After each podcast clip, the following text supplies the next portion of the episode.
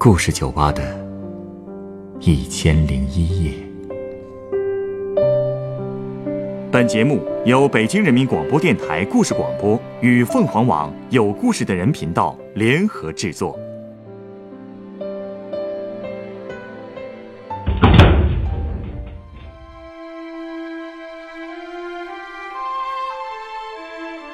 欢迎光临故事酒吧。今天来到酒吧的这位客人，向我讲述了自己在拉萨打工的一段经历。在那个小饭馆，他认识了一个胖姑娘，并且亲眼目睹了这个姑娘曲折的情感历程。他是否能够得到真正的幸福呢？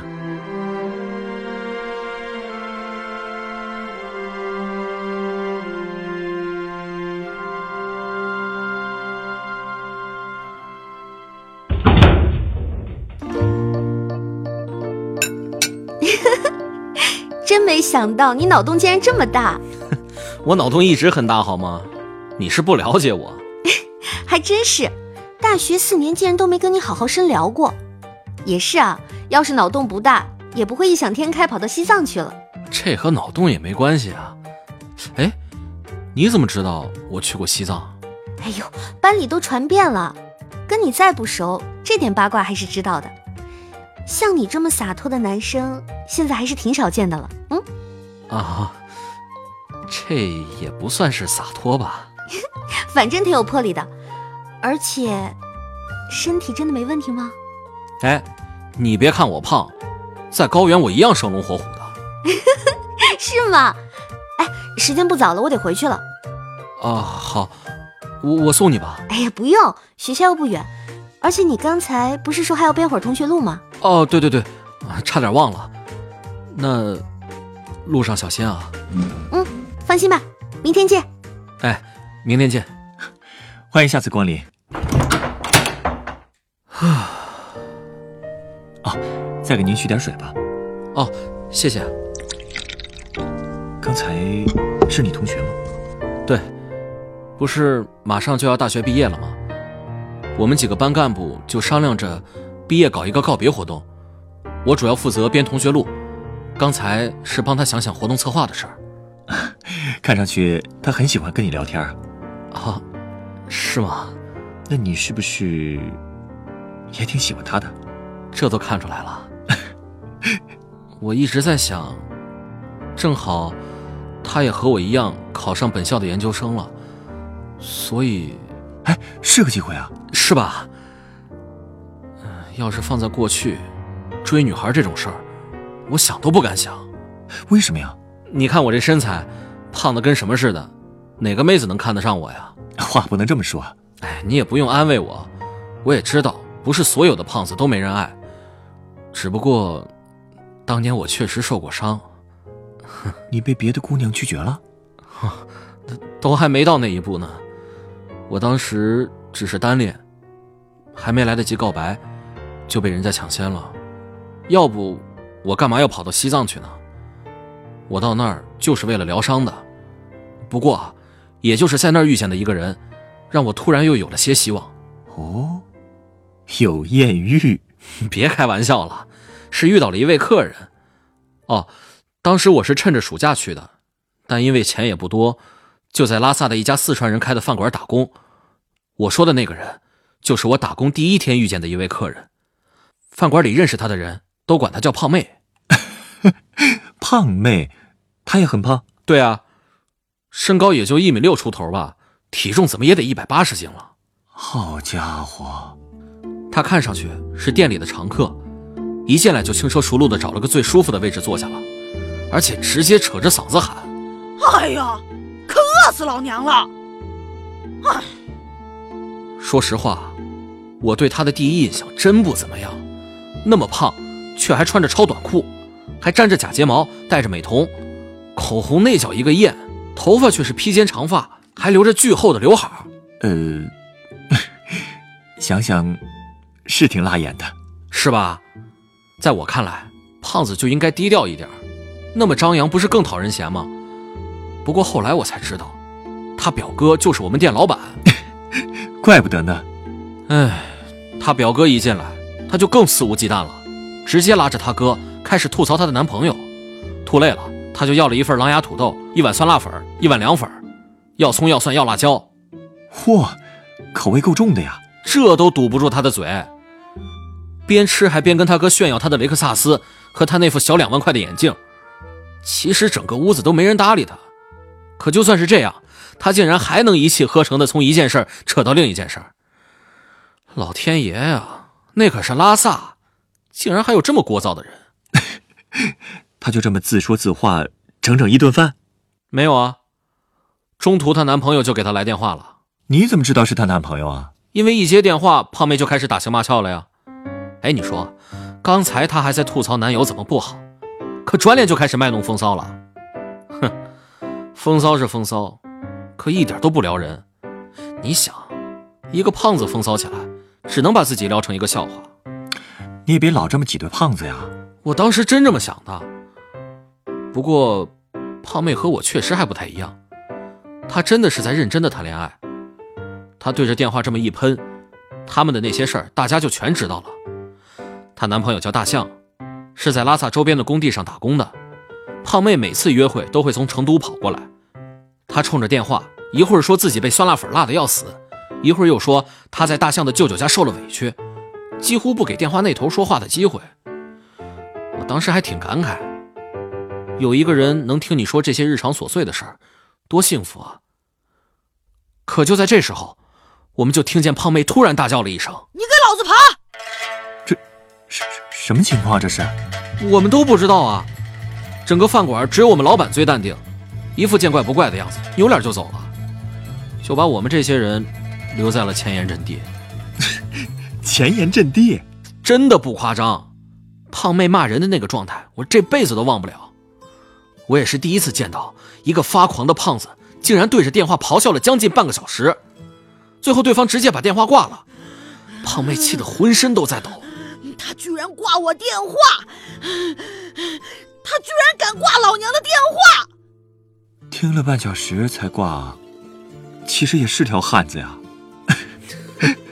可是胖妹不甘心啊，开始不停的回拨，对方就不停的挂断。后来她受不了了，就开始向我们哭诉，我们就硬着头皮听，心想她说着说着气可能就消了。可是没想到她竟然越说越气，又开始掏出手机。打电话了，还给男朋友打，这回不是了，她是给大象工地的朋友打。接通之后，好像那边很忙，一直着急想挂电话。胖妹就跟他说：“哎哎哎哎哎，你等等，你等等，我长话短说，你给我听好了啊。”然后他就开始哭诉自己从成都到拉萨多么不容易，自己在家怎么受宠，大象有多对不起他。虽然我没具体算他说了多长时间。可是等我把面前堆得老高的牛肉都串完串，他还没说完呢。好一个长话短说呀！好在我串完串就有理由不在房间里待着了。我实在是烦透了他了，特别是他那股子聒噪劲儿。本来胖子就招人嫌，为什么就不能做一个安静的胖子呢？其实啊，不管胖瘦，聒噪的人本来就很招人烦吧？你对自己的身材太敏感了。哼你要是长成我这样，也会敏感的。哎呀，不说我了，继续说胖妹。那一整天，胖妹都在打电话，朋友家人都打了个遍，时不常的就会尖叫。我长这么大，真没见过这样的胖子，也没见过这么谈恋爱的。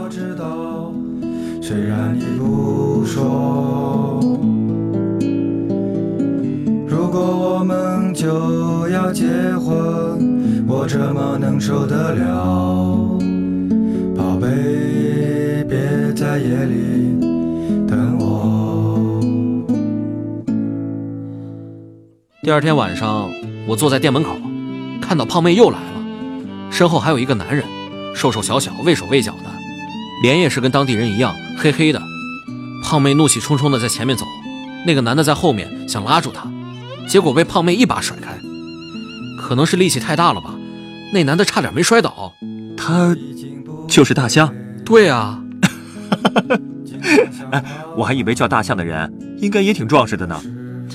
我之前也这么想，老板跟我说，过去大象可白了，来这边打工之后就被晒成了那样。后来大象拦了一辆出租车走了，胖妹就冲我们走过来，周围的人一下子都散开了。可我当时正抱着一只狗，它在我怀里睡得正香，我就没动窝。然后我就眼睁睁地看着胖妹直接在我面前的凳子上坐下了，掏出手机又开始打电话。爷爷，户口本在哪儿呢？我要结婚，我订了明天一早的机票。这扯完这儿，我还得赶紧回拉萨呢。啊！我真没跟你夸张，当时我差点吓得把狗直接给丢出去。你说怎么昨天还在跟人家大吵大闹，恨你全家，今天就非你不嫁了？这也太穿越了吧！这姑娘脑子没问题吧？可说呢，而且当时拉萨正好是旅游高峰期，机票都被炒到好几千一张了。这俩人要是来回一趟，怎么也得花七八千了吧？我正想着呢，胖妹已经把电话挂了。她突然问我：“哎哎哎，你知道没有户口本怎么扯结婚证吗？”呃，不知道。那个，我可以帮你百度一下。哎呀，算了算了算了算了，我还不如自己去要呢。喂，姑姑，我明天要回去扯证。爷爷说户口本在你那儿呢，你把户口本给我呀。你没在家没关系啊，你就告诉我你放哪儿了，我带个开锁匠去把门锁开了不就行了吗？什么？你在重庆？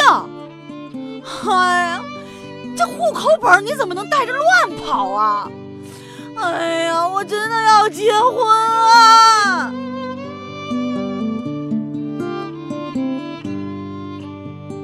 胖妹挂了电话以后，好像哭了。她一直在摸我怀里的狗，摸了好久，竟然一句话都没说，我都有点不习惯了。后来，她又开始四处跟人打听，没有户口本能不能扯结婚证这件事儿。我后来听她跟别人断断续续说了一些，她不是和大象吵架了吗？后来又把大象家里人给惹急了，人家家里说了。整天吵成这样，还不如分手算了。可胖妹觉得她和大象之间的感情，别人是无法理解的，所以一气之下，非要靠结婚来证明。她就买了最近的航班，非逼着大象抽出一天的时间跟她回家结婚。什么？这也太冲动了吧！可我听完她的事情之后，反而不觉得她那么讨人厌了。为什么呀？这么敢爱敢恨，至少证明她是个勇敢的胖子。嗯，后来我们帮他打电话，给他户口所在地的民政局和派出所，回复都是一样的，没有户口本，就没法在这么短的时间里扯到结婚证。这种事想想就知道不可能吧？唉，折腾了一圈，胖妹终于放弃了。我第一次看到她那么失落。我是真的想嫁给他。真的想嫁。第二天，大象没出现。他俩本来说好见面的。那个晚上，胖妹开始给我们讲她和大象的故事。那天下着雨，胖妹还是穿着短衣短裤，冻得直发抖。给她衣服，她也不穿。她就那么哆哆嗦嗦的，声音很小的把她的故事讲完了。他说：“他每次都是一个人来拉萨，却住不进大象的家。他那辆之前炫耀过的雷克萨斯，一直都被大象的舅舅开着，一借走就再也没还过，已经被磕碰的不成样子了。逢年过节，他都会给大象家里备很重的一份礼，可仍然得不到大象家人的祝福。那天大象之所以没回来，就是因为他家里人知道他俩要结婚的事儿。”硬是把他叫回了老家。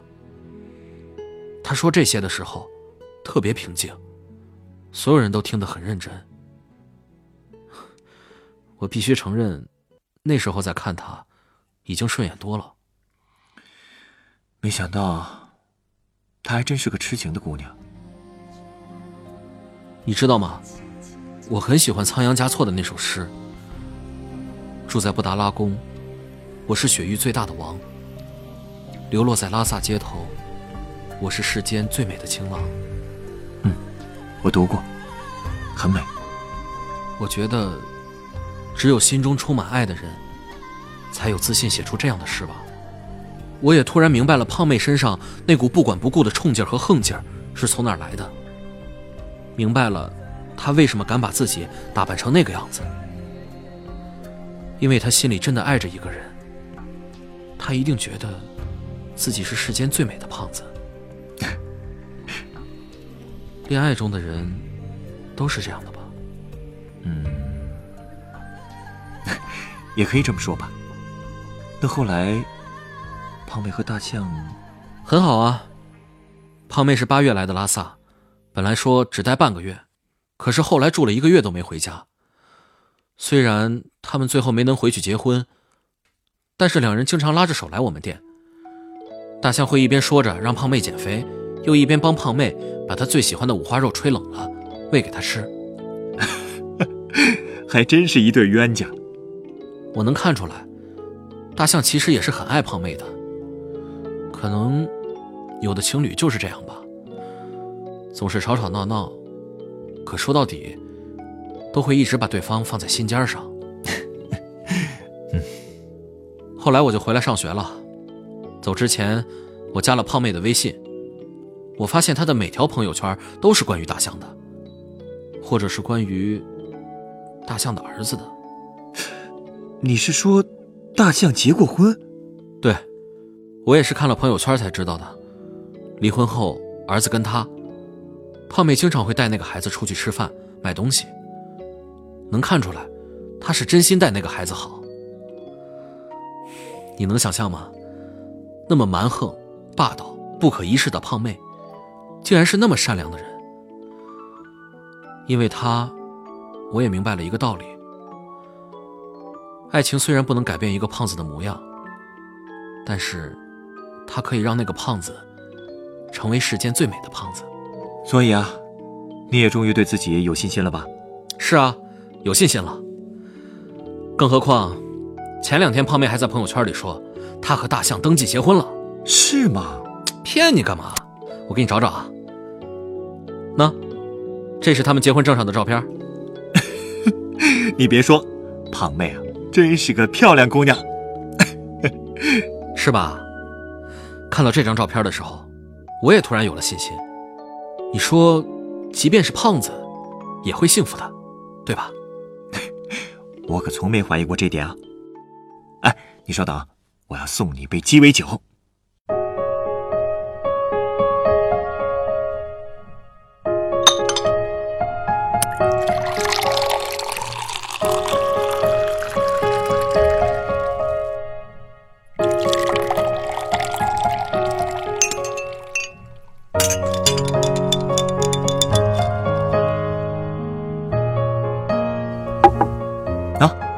这是你的鸡尾酒，它是由橙汁、柠檬汁和菠萝汁调成的无酒精鸡尾酒，名字叫做“灰姑娘”。